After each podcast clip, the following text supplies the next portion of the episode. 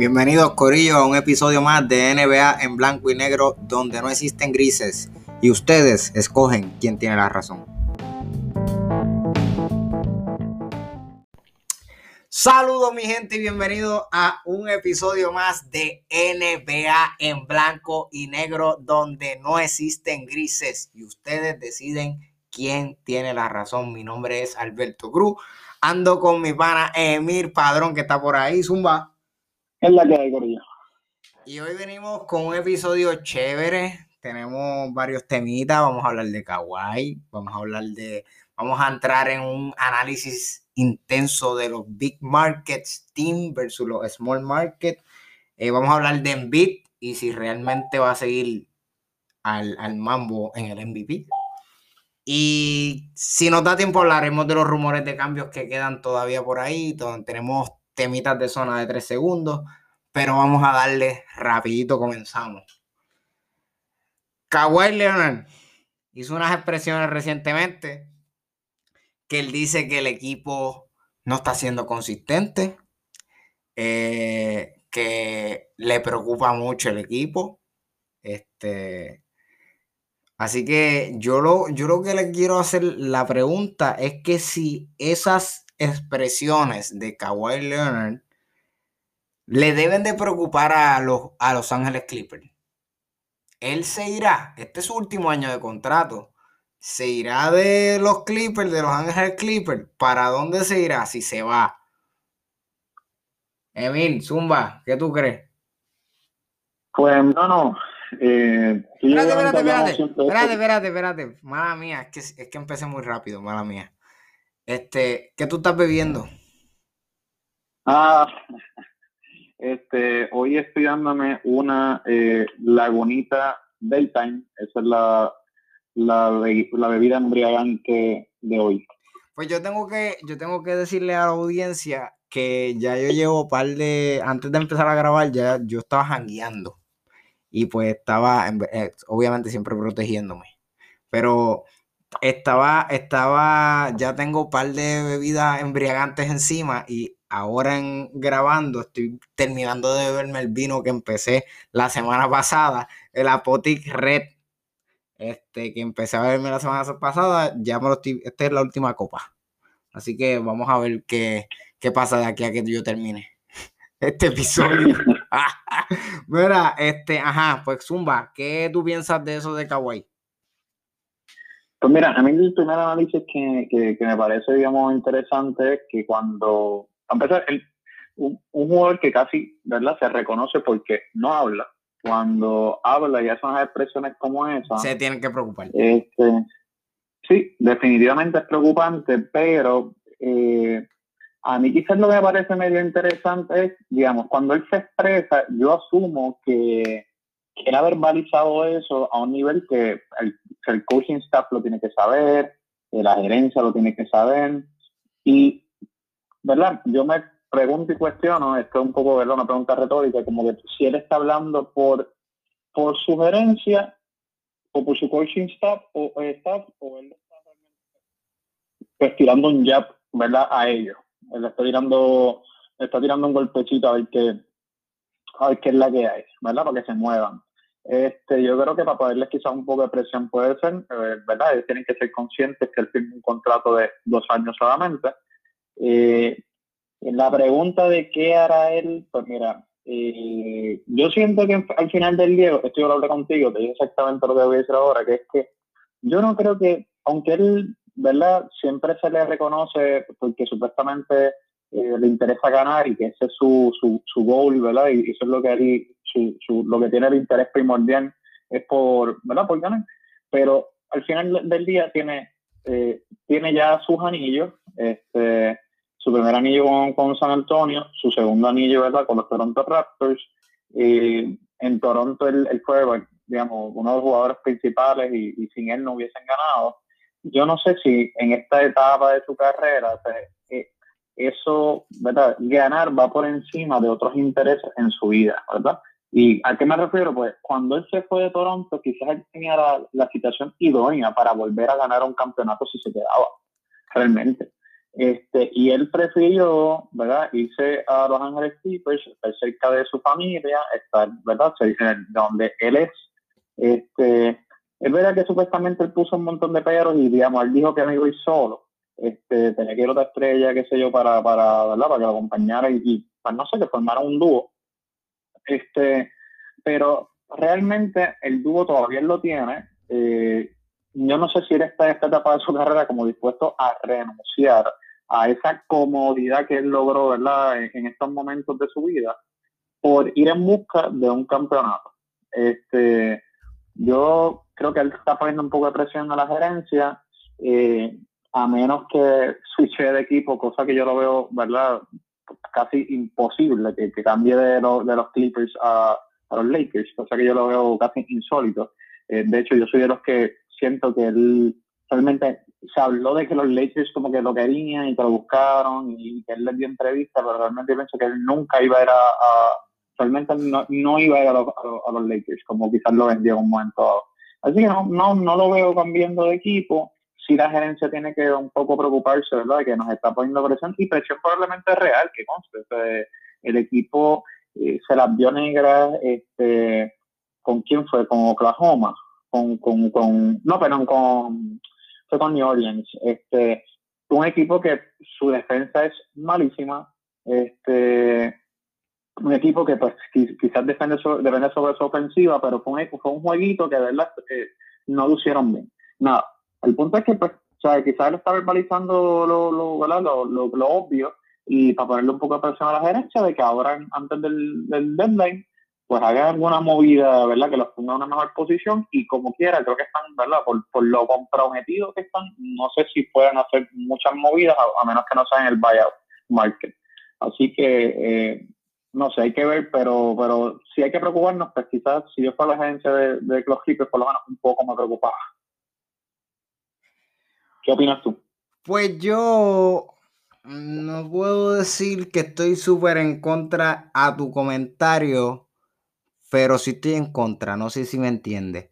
Este, este, Dale, tienes que, tienes que, este, ok, déjame, déjame este, explicar, déjame elaborar, ok, mira, este, déjame, ok, déjame explicarle a ustedes, el, el tema es, yo creo que sí, que esto, que Kawhi se esté expresando y que Kawhi, tiene una necesidad, yo no sé, yo siento que Kawhi siempre ha tenido una necesidad de ganar.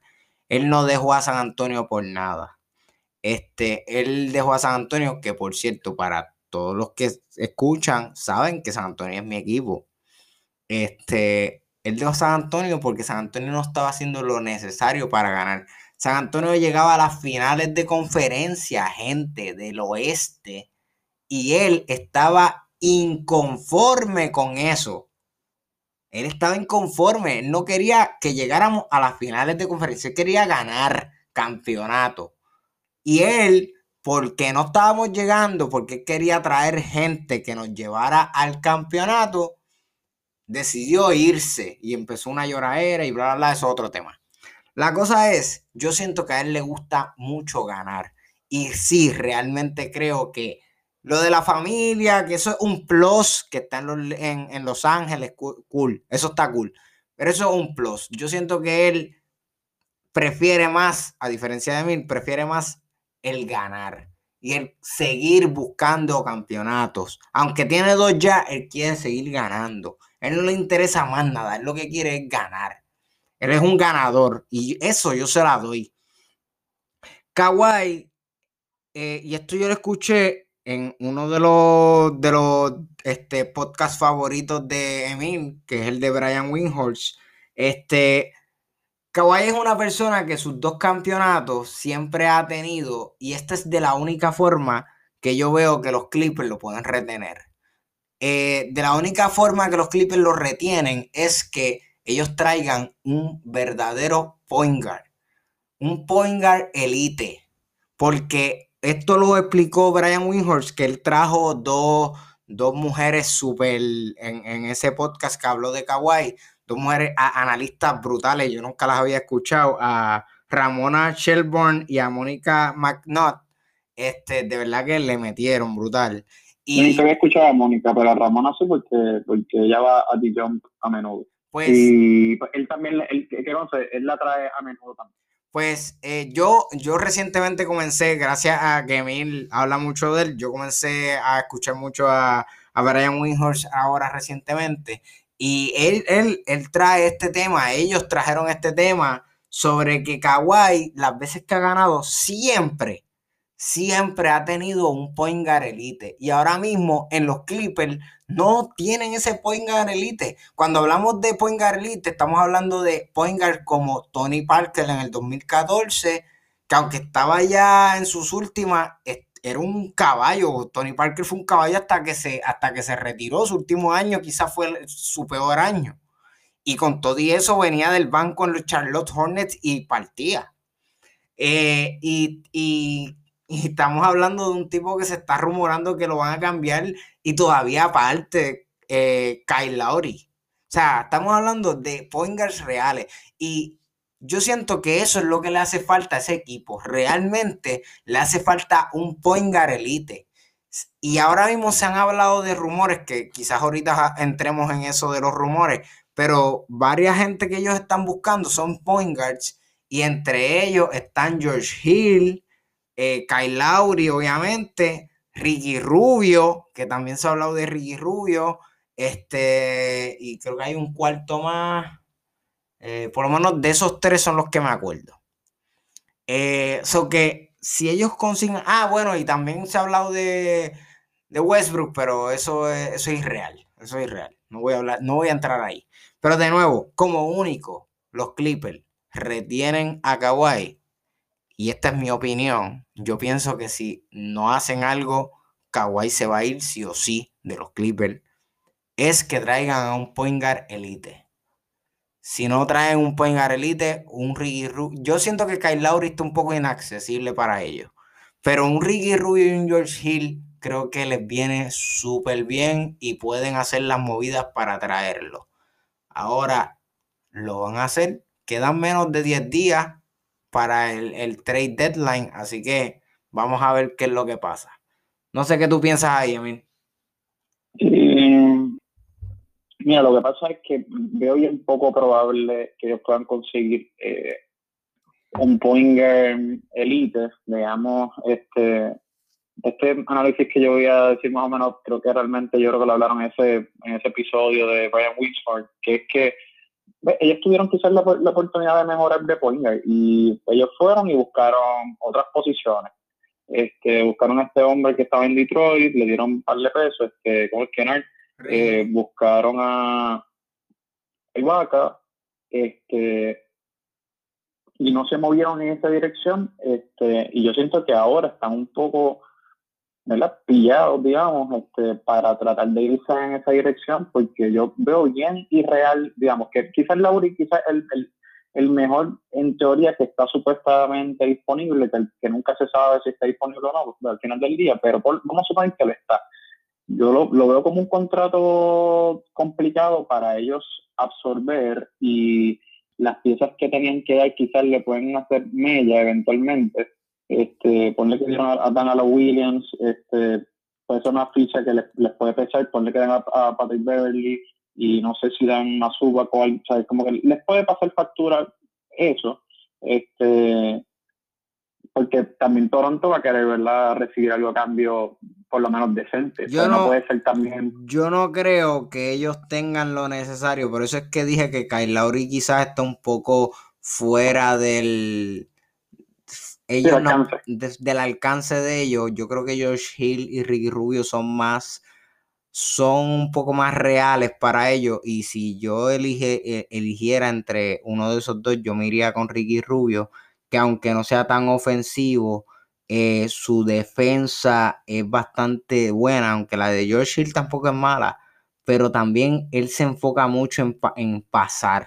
Y tú tienes a dos tipos. Lo que, pasa es que lo único que te voy a decir es que va por la eh, yo creo, de hecho, yo me inclinaría más a George Hill simplemente porque lo veo más realista. O sea, eh, Oklahoma ni lo está usando prácticamente. Este, lo veo como más realista. Pero no sé si es tan, o sea, no sé si llega al, al, a ser el armador elite que ellos quizás necesitan. Pero Ricky Rubio. es, la mejor opción. Pero Ricky Rubio, eh, a pesar de que quizás lo están usando Minnesota, él realmente está ahora mismo en cuadro porque Russell está lesionado. Pero a la que Russell llegue, que está por llegar, él, él va del cuadro de nuevo. ¿Y qué tiene, qué tiene Minnesota que está último que perder? ¿Qué tiene Minnesota que perder? Nada. es, que, es que, ok, está bien, pero digamos, por la razón que para mí eso es imposible que pase, para ser sincero, Yoshi, por eso te digo que Yoshi lo accesible. Eh, para empezar, Rubio le encanta la franquicia de Minnesota. Es una de las camisas más vendidas, un jugador bien querido allí. Este, este, Minnesota también está en el fondo. Como que para que para darte un jugador de esa magnitud es porque tú le vas a dar unos buenos assets cuáles son los assets que tienen los Clippers para yo, para yo beneficiarte. Jugadores. Eh, jugadores. Pues, eh. Entonces, ¿qué, es lo mejor, digamos, qué, qué es lo mejor que quizás se puede llevar eh, Minnesota? Mm. De nuevo, yo, yo por lo menos desde mi perspectiva, no hay ningún jugador que a mí me interese de, de los Clippers, por lo menos yo siendo Minnesota, a menos que sean contratos, que sean un salaridón y yo lo que está haciendo es para, como se, me acabó, se le vence el contrato en verano, pues en realidad lo que hago es que libero, eso. Esos son, eso, eso que tú estás diciendo son Patrick Beverly y Lou Williams. Pero ese, digamos, si ese es el plan de Minnesota. Bueno, es que Minnesota está último, loco, en la, en la NBA. no, tienen nada que buscar.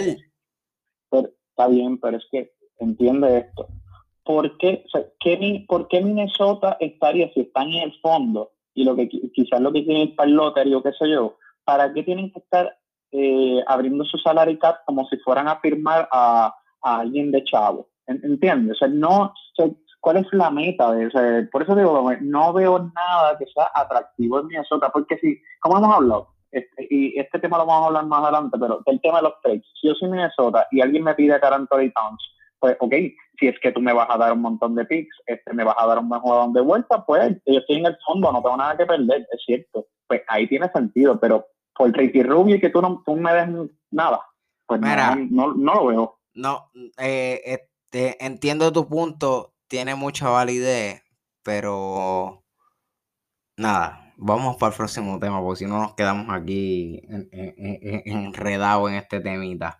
Eh, yo como quiera, yo a diferencia tuya, pienso que creo que Kawhi realmente este, sí lo va a considerar mucho. Porque si no, si lo quiera quedarse en los Clippers, ya hubiese firmado una extensión, no la ha firmado. Así que hay que pensar en eso, hay que pensar en eso, realmente hay que pensar en eso. Yo creo que simplemente no, digamos, pues me puede probar que estoy equivocado, ¿verdad? Este, yéndose, pero yo lo veo prácticamente imposible cuando sabemos que les ha pegado a su familia, este, quería estar en Los Ángeles, es como que lo veo difícil de salirse de su zona de confort. Pero bueno, me puede hacer quedar mal y, me puede probar que estoy equivocado, y, y, pero pues hay que ver. Yo pienso que en verdad él le gusta más ganar que estar cerca de su familia, así que yo creo que pues la respuesta, sí, la respuesta la vamos a tener en este escenario. En, el, en el off-season. bueno, si los Clippers se eliminan de una manera bastante dramática, es porque no tienen suficiente.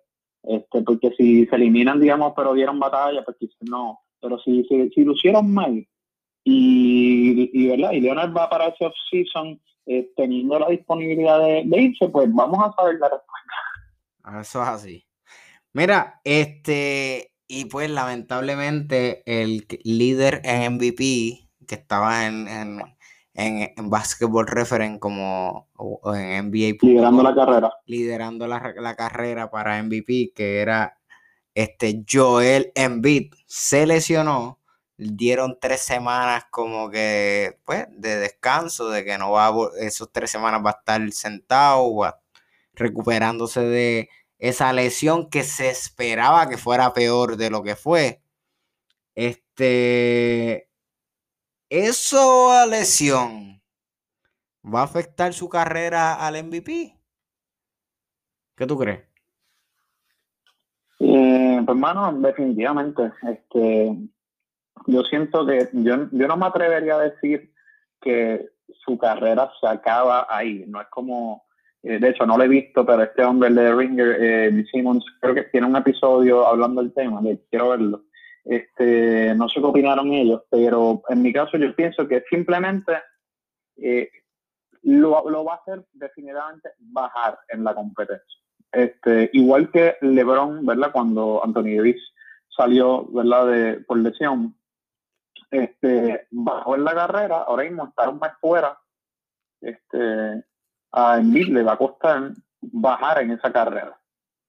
A mí lo que me parece insólito, by the way, este, porque pienso que Conce no se elimina de la carrera, pero a mí lo que me parece insólito es que, que suban tan fácilmente otra gente a la carrera. Pero espérate, espérate, espérate, este tú dijiste que Lebron, ¿qué? que LeBron bajó en esa, ah, competencia. Okay, es eh, Anthony Davis, eh, y siento que le va a pasar lo mismo, va a bajar en esa carrera. El problema es que, este año, quizás el año más reñido que podemos argumentar, que está el MVP, la carrera para el MVP, este, tienes a Jokic cargando ese equipo, que quizás es el menos que se menciona, pero se menciona. Este, se tienes a, a James Harden matando la liga ahora mismo tienes a LeBron también ahí, pero quizás no va a terminar lo suficiente arriba para, pues, para llevárselo. Este, ¿Y quién más tienes? Tienes a, a Damian, eh, Lillard, este, ¿verdad? Haciendo cosas increíbles y mantuvo a su equipo cuarto, eh, ¿verdad? Sin sus estrellas, sin sus otras estrellas principales. es una carrera reñida y yo siento que, pues sí, por lo menos pone a Embiid apretado en la situación, quizás no es que lo descualifica. O sea, si, si tuviese una, una, hubiese tenido un ending, un injury que le, acabara la, la, el season, pues podemos argumentar que se le acabó. Pero si él vuelve, puede ser que vuelva y se mantienen en primero, este, o, digamos, bajan un poco, pero con su llegada vuelven y suben a primero. Pues, yo siento que puede, no lo elimina por lo menos. ¿Qué tú piensas? Yo creo que realmente eh, va a sufrir un poco este, el tema de que esté lesionado. Sí, se va, va a caer de primer lugar, pero no lo veo fuera del top 5. A quien veo fuera del top 5 ya, ya de una, es a LeBron James, lamentablemente. No sé por, no sé por qué o la razón específica, yo siento que en verdad los Lakers y él en realidad no están haciendo algo tan espectacular. Y hay mucha gente, que eso era lo que tú estabas mencionando ahora, que estaban subiendo mucho.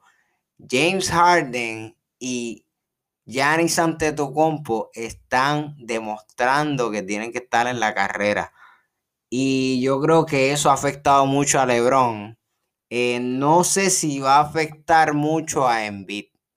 Yo creo que Embiid sigue estando top 5 y yo creo todavía, y esto es más eh, siendo un con un poquito de fe, este, que Embiid cuando regrese va a demostrar que pues se merece el MVP. Ahora mismo mi, el, el MVP con Embiid lesionado es, yo, es Nikola Jokic. Ahora mismo, ahora mismo. Pero, pero. El, el, lo único difiero de lo, que acabas de decir es que, no creo que LeBron esté fuera de la competencia. Simplemente no sé si están las circunstancias para que vuelva a estar primero.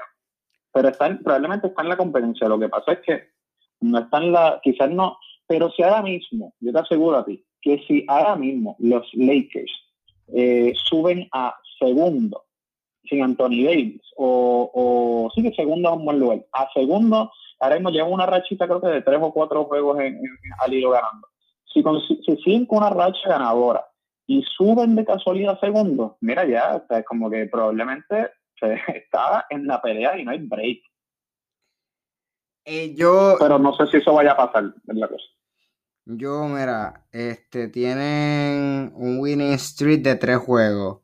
Este, de nuevo, yo no, yo no lo, yo no lo veo. De verdad que yo no lo veo ahora mismo. El, último, la última lista no incluía a LeBron. La última lista de NBA.com no incluía a LeBron.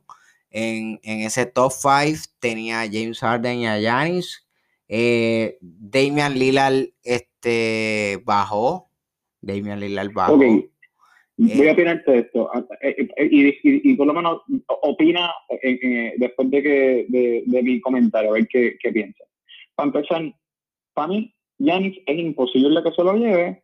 Este, por, razones que, no, digamos, creo que las, dijo, las dijeron en el programa de Mismatch, este, esto yo no lo sabía, pero digamos un dato histórico, que las únicas personas que han repetido eh, tres eh, MVP back to back, que ahora mismo no me recuerdo, sé, sé que fueron sí, un, eh, un personas, si no me equivoco. Un tripit de MVP, ajá. Eh, y sé que han sido bien pocas personas, pero las únicas personas que han hecho un tripit de MVP han ganado campeonatos en esos, eh, en ese in-between. eso, eso no fue, no fue Jordan y Will Chamberlain. Mm, Jordan creo que no fue Jordan porque Jordan no, no hizo tripit.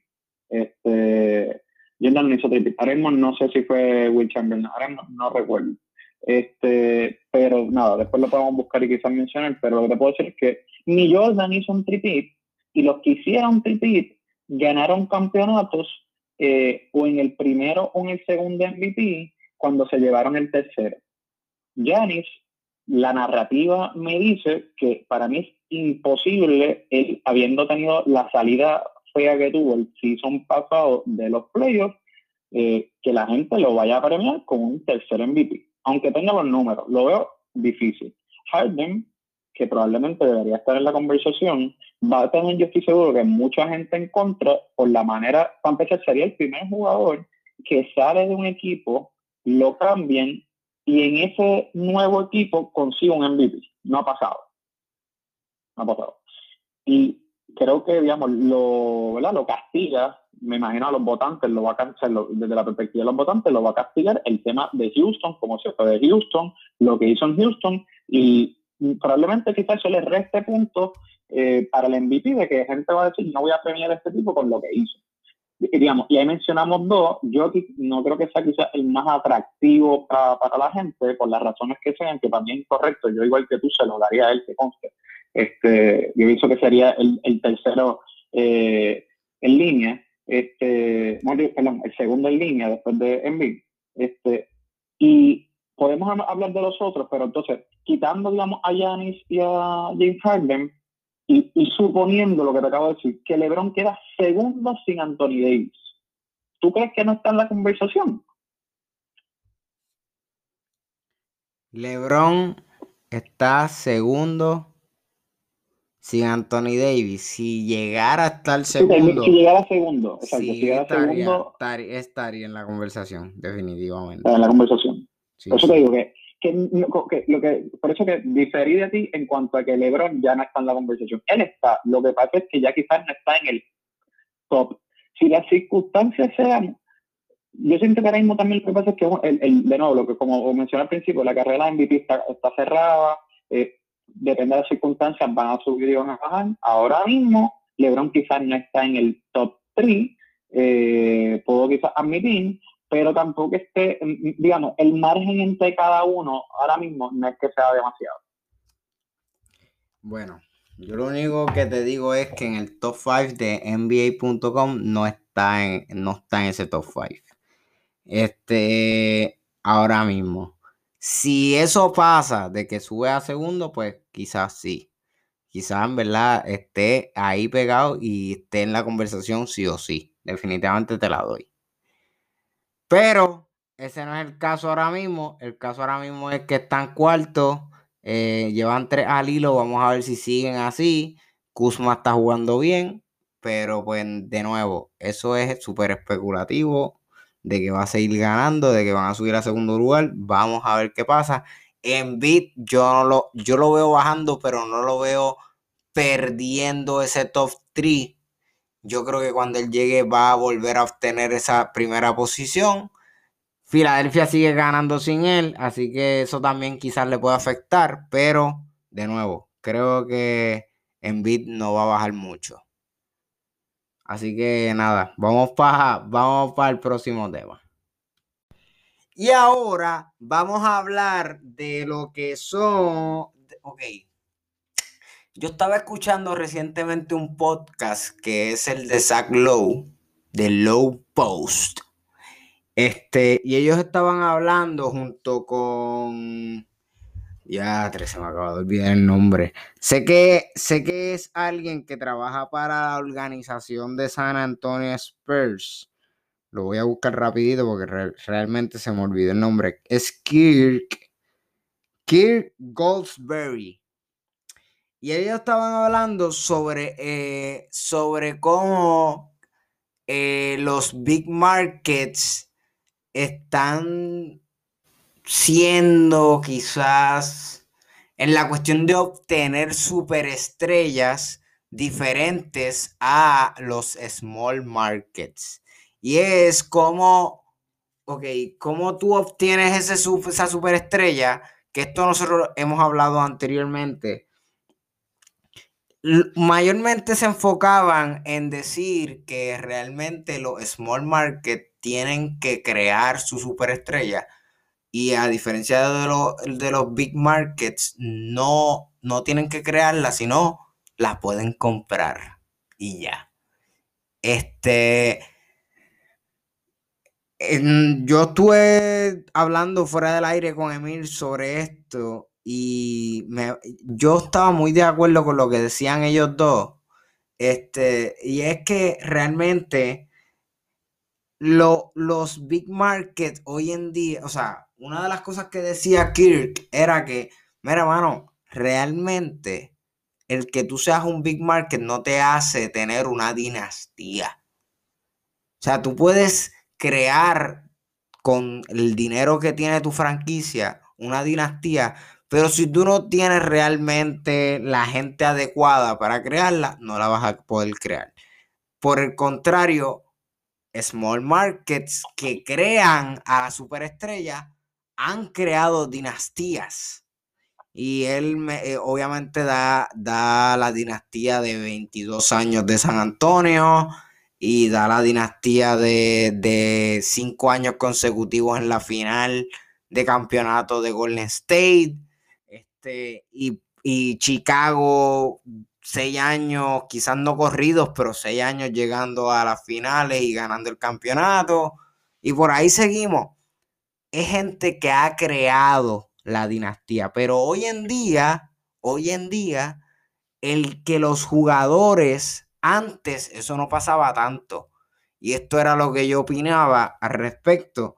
Realmente eso no pasaba tanto. Que un, una superestrella se creara en un small market team y quisiera irse a un big market team, eso no pasaba tanto. Ocurría, pero no pasaba tantas veces. Hoy en día, muchos jugadores que están en su prime lo quieren hacer. Y eso está afectando lo que en inglés se llama el imbalance de los equipos. Este, o sea, no hay un balance realmente.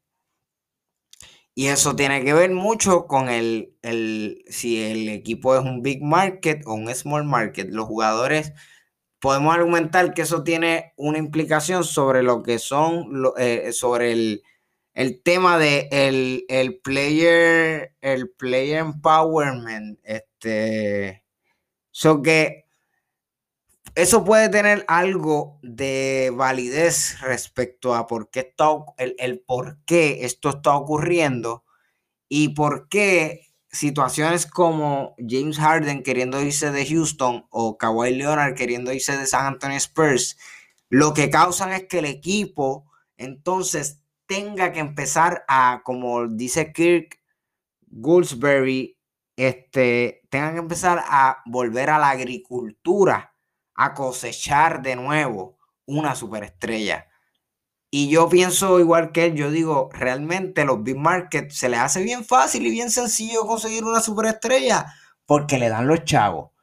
Un small market es mucho más difícil, tiene que crearla. Así que este es mucho más difícil para el small market y vamos a ver de ahora en adelante, o esta es mi opinión, una NBA que se va a basar más en equipos que son big markets y lo estamos viendo desde este año. En el oeste son Los Ángeles. Los Ángeles son los que están eh, como favoritos. Y en el este tenemos a Brooklyn, sin duda alguna. Este, quizás Filadelfia está por ahí, qué sé yo. Pero Filadelfia se puede argumentar si es un small o un big market. Nada. Eh, esa es mi opinión. Emil, ¿qué tú crees?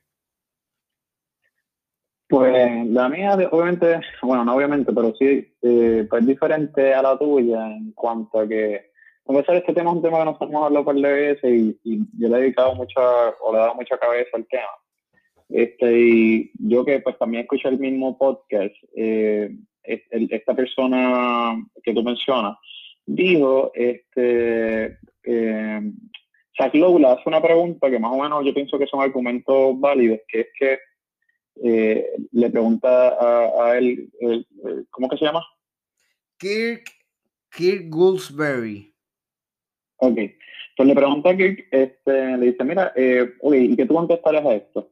Para empezar, las grandes franquicias ahora mismo, eh, eh como los Nets, por ejemplo, no les fue suficiente, bueno, es más, no usemos a los Nets, este, eh, digamos como los Clippers a los Clippers en un momento no le fue suficiente este, ser, este, ¿verdad? Estar en Los Ángeles eh, y ser un big market, ¿verdad? Por el hecho de, su localización. Ellos tuvieron que eh, lograr tener un equipo que se enfrentó a los Golden State Warriors, les dio, les dio candela y en ese momento pues se volvieron atractivos. Los Nets, digamos que pasó algo también parecido. Este, o sea que no, no, no el mero hecho de que tú seas un big market te hace atractivo, ¿verdad? Esa es la pregunta que le hicieron a él. Él conteste que, que alguien le dijo este, esta cita que, que él iba a mencionarle y que a mí me gustó mucho también, que decía que eh, que tú seas un big, un big market no es, no es eh, el único factor para que eh, superestrellas quieran ir a tu, a eh, tu, ¿verdad? a tu equipo. El, el vivo ejemplo es los New York Knicks. Exactamente, exactamente.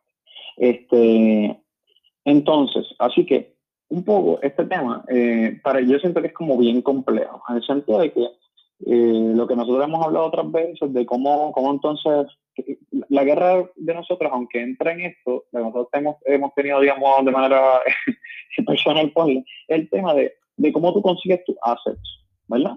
Eh, ellos discuten que ahora mismo para ciertos equipos los, picks tienen cero, cero, cero importancia y, y, es lo que tú puedas conseguir con ellos y hay otros que para ellos significan ¿verdad? los posibles jugadores que pueden desarrollar. Así que dependiendo de tu market, tú, eh, le has eh, significado diferente a, eso, Exactamente. Los big markets, que esto lo hablan ellos, ya realmente los picks no les hacen falta. No les hacen falta, ellos no necesitan eso, ellos no dependen de los picks. Y realmente bueno, en eso, los small markets... Escucha, escucha, en eso difiero porque simplemente es que los markets saben que esos son simplemente son assets para cambiar por, eh, por jugadores que pidan un cambio.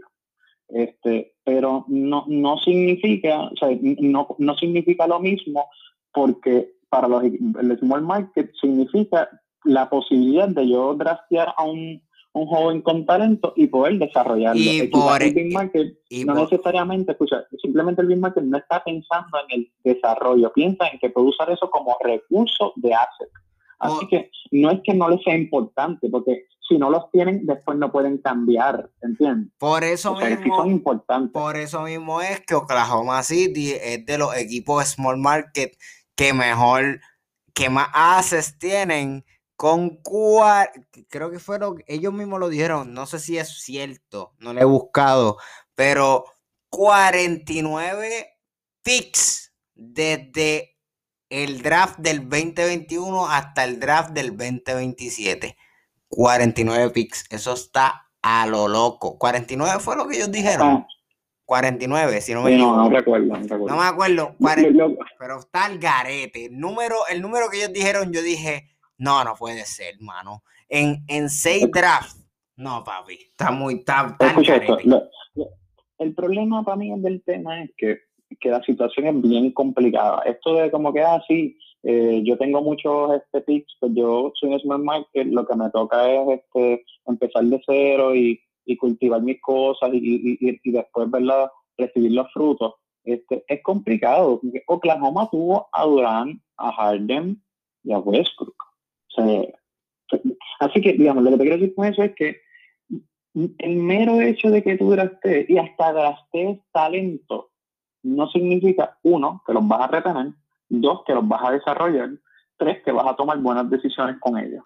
Ellos, ellos lo mencionan, ellos lo mencionan en el podcast, de hecho, ellos dicen, el problema de hoy en día es que ah, para los small market, y por esto mismo es que yo te decía fuera del aire, yo te decía, mira, es que ahora, hoy en día, ese tema está aumentando, el imbalance está aumentando realmente. Y es que los jugadores se quieren ir a franquicias ganadoras. Y usualmente las franquicias ganadoras tienden a ser las los big markets. Este, el problema está en que yo te puedo desarrollar, pero hoy en día está el tema de que yo tengo que hasta pensar como organización que yo voy a, desarrollar a esta persona y esta persona va a querer mantenerse en mi organización. O sea, es más difícil que antes. Antes había sus excepciones. Lo que pasa es que, escucha, escucha, escucha. Lo que pasa es que yo siento que hay dos factores, que, que esto era lo que iba. El, vamos a suponer que en por eso te digo que para mí, eh, voy a empezar con dos cosas. sigo pensando lo que te había dicho originalmente, de que ahora mismo es más fácil conseguir estrellas cambiando por ellas. Aquí voy. ¿Por qué? Porque el problema que tienen los equipos es que, ok, yo tengo a, mi estrella eh, que la cogí y, digamos, es un, rookie que está partiendo. Es la melo, digamos, por mencionar a alguien. El problema es que con el, con el player empowerment, ahora mismo, el jugador si, si, la si cayó donde él no quería estar desde un principio, se puede querer ir. Si cayó un equipo que es una mierda, se puede querer ir. Y si quizás su sueño era estar en otro equipo, se puede querer ir. Así que, digamos, no el problema es que es bien complicado ese tema desde la perspectiva del empoderamiento de los jugadores, porque quizás antes no se veía tan a menudo, eh, de hecho, yo busco una lista que iba a mencionar de que sí, sí pasaba, pero quizás, quizás podemos argumentar que no con la frecuencia de ahora, pero es también porque no existe el empoderamiento de los jugadores que existe ahora. Ahora mismo, ¿verdad? Con el empoderamiento que hay, casi los jugadores podemos argumentar que casi casi pueden escoger dónde quieren estar o dónde quieren jugar. Entonces, pues, definitivo, el atractivo, a menos que tú logres entonces, digamos, el atractivo son los big markets, eso podemos verlo por sentado, pero tú tienes que entonces ser un, ¿qué? Un Milwaukee, bueno, tú tuviste, tú eras un small market, tienes una superestrella, pues tú tienes que hacer todo lo posible, ¿verdad? Eh, poner las condiciones idóneas para que tu superestrella quiera quedarse. El gran problema, que era lo que iba a decir, el gran problema de los small markets también es que son expertos tomando malas decisiones. Eh, por eso digo que es complicado el tema, porque si tú analizas muchos small markets, toman decisiones malas, punto. O sea, eh, digamos Houston, bueno, el cambio que hizo por Westbrook, malísimo, malísimo. Este, podemos mencionar ahora mismo que soy yo. Pero, verá, verá, verá, verá, tú estás diciendo que el cambio que hicieron por Westbrook fue malo. Tú estás. Malísimo. ¿Por qué? Ni lo mencionas, ni, entremos en el tema de por qué es malo, ah, es, malísimo. Ahora, ¿verdad? Tú sabes que es malísimo, sin entrar en detalle. Nada más los costos, lo que ellos tuvieron que dar para, o sea, Houston, Houston se peló por coger a Westbrook. Este, nada, el punto. Ah, espérate, tú dices el cambio de Chris Paul por Westbrook. Exacto. Ah, ok, está bien, ya que pensaba que estabas hablando del de Westbrook por John Wall. No, no, no, no, no, estoy hablando, no, estoy hablando de cuando ellos se quedaron en no para conseguir a Westbrook. y lo que te quiero decir, ¿y con qué fin fue eso? Para complacer a su estrella. Small market, tratando, por eso creo que el problema viene para mí es también que los market eh, no saben a veces cómo crear el ambiente para retener sus estrellas porque toman malas decisiones. Este, que es un factor pero, a tomar pero en vamos, va- pero vamos, vamos. Eh, Houston hizo lo que Harden les pidió, porque Harden pidió traer a Westbrook.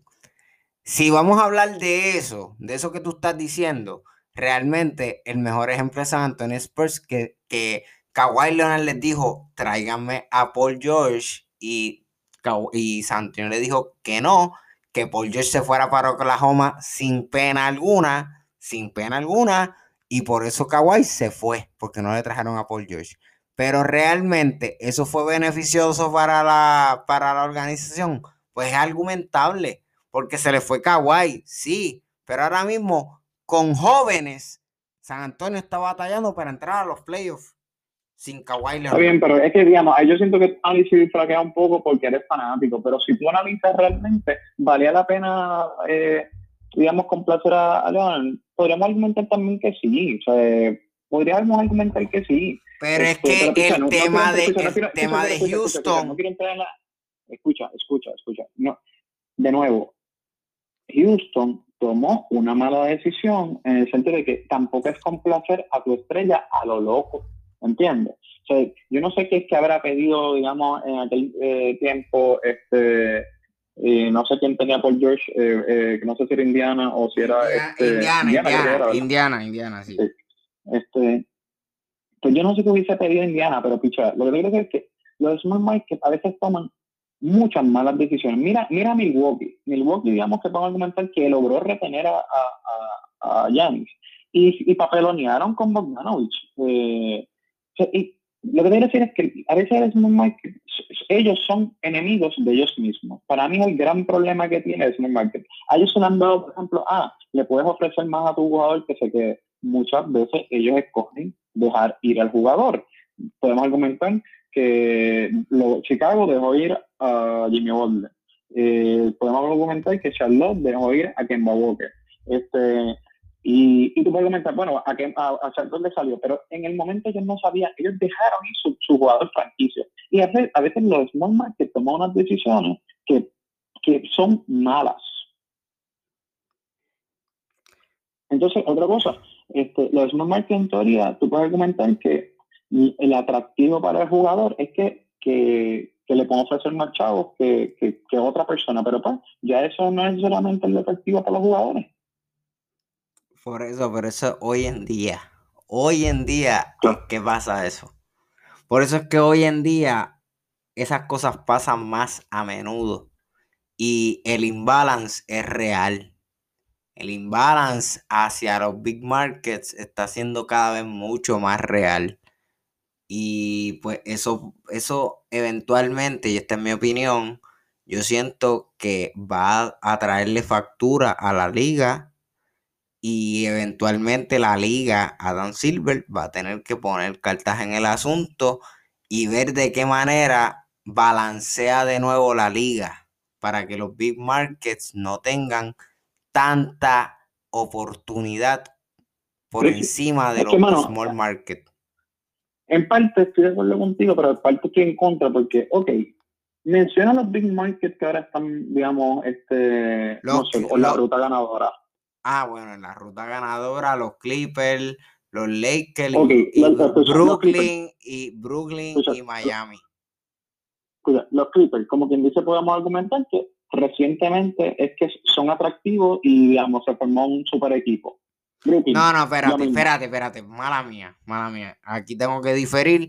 Los Clippers siempre ha sido un big market. Lo- eh, ah, ¿Qué hace? ¿Qué hace para ti? Alberto, yo no te ¿qué dije hace que los Clippers no eran un big market, te acabo de decir, no me escuchaste, te acabo de decir que, que desde cuándo son ese big market que, que están siendo ahora mismo atractivos, porque Ah. siempre son big market, pero ¿cuándo, desde cuándo Ok. llevan siendo atractivos? Ok, pues sí, desde que desde Kawhi y Paul George eh, decidieron ir Oh, para exacto, ok. Eh, otra franquicia atractiva recientemente, Brooklyn, recientemente. También, Este, otro big de- market. de- Este, pero, escucha, escucha, lo que te decir es cuántos big markets han sido atractivos últimamente de que tú digas como que no, que eso va a crear un desbalance, pero es que, ok, ¿cuál es el, cuál, digamos, dónde está el desbalance? Porque, pues, recientemente ha pasado, no es como que, lleva, digamos, y, tú dices, ah, pero puede seguir pasando. Bueno, puede seguir pasando. Como puede, seguir, puede pasar también que los small markets como Charlotte sean atractivos para, para Gordon Hayward, ¿entiendes? Es, ah. Eh, eh, Gordon Hayward no es un superestrella.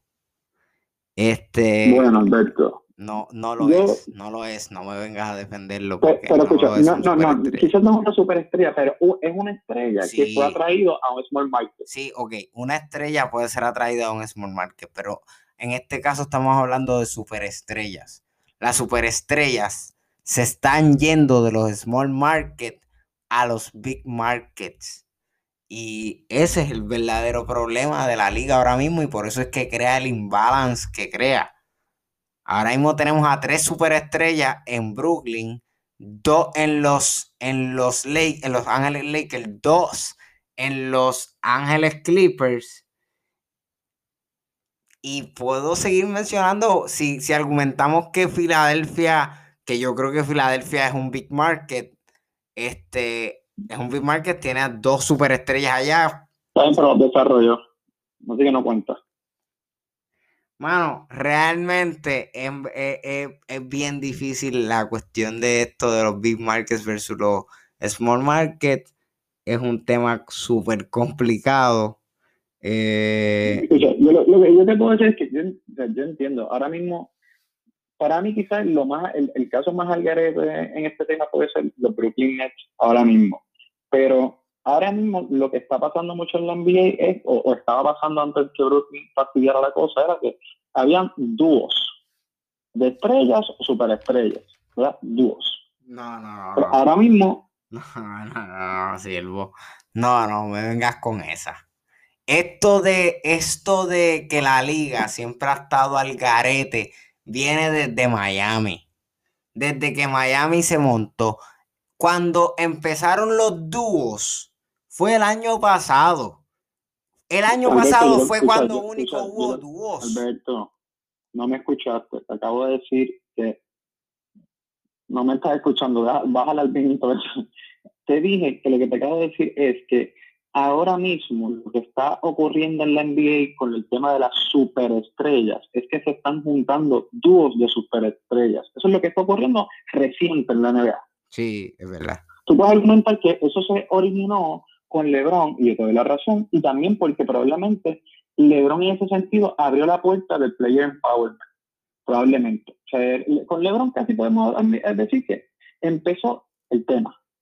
Este, eso es así. Pero y podemos argumentar que, por ejemplo, Golden State en su momento también rompió con, con, con, el, el, con el, el, esquema, el sentido de que ahí había muchas superestrellas también, como lo hizo quizás Brooklyn. Este, y era un small market, en teoría. Este, pero lo, que en la actualidad lo que se está dando es dúos, ¿verdad? Exacto. Y Bru, el que, el que el que fastidió un poco ahora mismo la cosa fue Brooklyn, porque se estaban dando, ¿verdad? La situación de dúos de, sobre, de, estrellas, o de estrella y superestrella, dúos. Y quizás no estaba tan descontrolada la cosa, pero pues Brooklyn en, la actualidad quizás es el que destruyó, digamos, ese balance. Pero, no, es, pero no es la primera vez, no es la primera vez que eso pasa. Y escucha, ok, tú, tú puedes decir, mencionas Small Market y Big Market, este, pues los Lakers tienen a Anthony Davis y a LeBron. Este, eh, Portland, Portland, tú puedes argumentar que McCollum no es una superestrella, pero podemos argumentar que coño, que, que sí. Pero son un dúo. Este, y podemos más o menos buscar, y hay equipos que, los equipos más duros que están son dúos y los equipos que han forzado su, su camino eh, con el tema de los big markets probablemente son los Lakers, los Clippers y Brooklyn. No sé si tú tengas otro en la lista. No, no tengo más nadie en la lista. Por eso digo que el tema, digamos, de, de que si va a seguir pasando, no puede pasar. Mira, mano, yo, digamos, no sé, siento que, que un poco para yo cerrar todo lo que he hablado, que he hablado con un montón. Este, el problema es que los big, los small markets tienen que ser, hacerse atractivos eh, poniendo circunstancias, circunstancias que sean buenas para que esos jugadores, yo, yo estrellas o superestrellas quieran venir. Pero el problema de los big market, de los small market, en muchas ocasiones, que como no tienen el glamour, pues ese lado no lo tienen para ser atractivos, pero el no es que tampoco logran ser atractivos con las situaciones, porque no arrancan. Yo siento. Minnesota no arranca. Yo siento que. mencionar a alguien? Está bien, ok. Yo siento, para acabar con el tema y para la zona de los tres segundos, yo siento que realmente eh, hay equipos que sí hacen las cosas bien. Small Market, Toronto hace las cosas bien. Golden State hace las cosas bien, San Antonio hace las cosas bien. Hay muchos que puedo mencionar que hacen las cosas bien, que son small market. Y realmente este, los superestrellas no le dan la oportunidad. Pero eso es algo que podríamos seguir trayendo en, otro episodio porque ya, ya estamos fuera de tiempo. Vamos para la zona de los tres segundos porque el tema de los rumores se nos fue por la borda. Y en la zona de los tres segundos, mi gente, como siempre, este tema de los temitas así rapidito, los temitas que vamos a mencionar por encima. Tenemos noticias de, de, último, de última hora, último momento de hoy. Y es que han habido dos cambios. Hoy, estamos hablando de hoy miércoles, que es que grabamos. Este episodio sale los jueves, pero primero, PJ Tucker, por fin, lo cambian de los Houston Rockets a los Milwaukee Bucks. Bucks por cambiaron a él y a Kuroks a Milwaukee Bucks por DJ Agustin y DJ Wilson y un second un first round pick unrestricted de de los Bucks que tenía los Bucks que perdón, que tenía Houston que regresa a los Bucks, si no me equivoco. Este, lo puedo buscar porque realmente no me acuerdo bien del cambio. Pero era, era más o menos eso. Emil, ¿qué tú piensas sobre ese cambio? Mira, siempre da un super mal cambio. Podemos argumentar que el Milwaukee mandó a jugadores que no estaba usando. Eso te la doy. Pero en realidad, eh, yo me puse a leer la noticia este, y en realidad eh, Houston termina con dos round picks realmente. Este, Porque según leí, las probabilidades de que Milwaukee se quede con el pick creo que eran del 1% por la protección y no sé por qué rayos. Sí, porque, eh, porque Milwaukee creo que tiene un swap o algo así, una cosa así. Pero creo que es un swap, es un swap, sí, eh, es de, creo que eh, si es del 1 al 9, no sé, o sea, la cosa es que es como que, mira, pero, pero, no pero eso no es Houston, eso, es, eso no es Milwaukee, eso es Houston que tiene ese swap. Por eso, por eso. Del 1 al 9. El punto, del 1 al 9, y yo, lo que leí, ¿verdad? Porque no soy experto, digamos, del tema de cómo lo hicieron. Este, aparentemente, eh, como ellos pueden hacer el swap, como Houston puede hacer el swap, en realidad las probabilidades de que, de que Milwaukee termine con, el, su propio pick es, bien, baja. es bien baja. Es bien baja, sí. Así que en otras palabras, son dos round picks por PJ Tucker. Eh, también. Los, dioses de la NBA lloran por dos, dos first round picks por PJ Tucker, lloran. DJ Agustín y DJ Wilson, DJ Agustín en cierto punto fue cuadro mientras Drew Holiday estuvo lesionado. Este, yo siento que DJ Agustín es buena, eh, quizás este, como haces para Houston. Eh, pero de nuevo, estoy de acuerdo contigo, Emil. Pienso que el cambio es malísimo. Eh, no puedo argumentar mucho más porque ya no nos queda mucho tiempo. El otro, el otro cambio era el de Trevor Ariza por Miles Leonard y un second round pick. Que Miles Leonard se fue para, para Oklahoma y Trevor Ariza se fue a Miami. Ese es el otro, el, el otro temita de la zona de los tres segundos.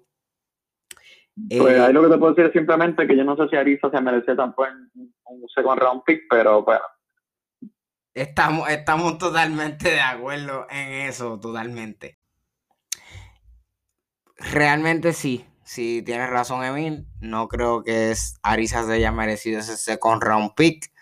Quizás Meyers Leonard para, para cuadrar los salarios, pero más allá de eso, creo que Oklahoma dio bastante. Este, digo, perdón, este, Miami dio bastante por Arisa, definitivamente. Ahora, creo que Arisa por lo menos al fin va a tener esa presencia en, de nuevo en esta temporada de la NBA, la que no tenía en Oklahoma. Vamos a ver qué pasa. Puede ser que sea su nuevo Jake Crowder en Miami. Este, por lo menos en mi opinión. ¿Qué tú crees? No sé si para tanto, pero quizás, no sé, como quiera, digamos, es una herramienta más en su arsenal. Ahora mismo están jugando súper bien, no les viene mal tener un jugador veterano con experiencia. Y, y, y Meyers Leonard estaba lesionado por toda la temporada, así que no le viene mal a... No, y, había papeloneado y no estaba en el equipo. Exactamente. Pues nada, mi gente, con esto los dejamos. Eh, como siempre les decimos, búsquenos en Instagram como NBA en blanco y negro, todo en minúscula. Peleen con nosotros, denos sugerencias, comentarios, lo que ustedes quieran. Tenemos correo electrónico NBA en blanco y negro, todo en minúscula, arroba, gmail.com. También lo pueden utilizar para pelear con nosotros o lo que ustedes deseen, sugerencias, lo que quieran. Y bueno, con esto lo vamos a dejar. Estamos en todas las plataformas de podcast. Apple Podcast, Google Podcast, Overcast, Radio Public, etcétera, etcétera, y en todas realmente. Búsquenos, peleen con nosotros, denos sugerencias. Estamos para, para ustedes. Ustedes quieren pelear, estamos para ustedes. Esa es la que hay. Emil, despídete.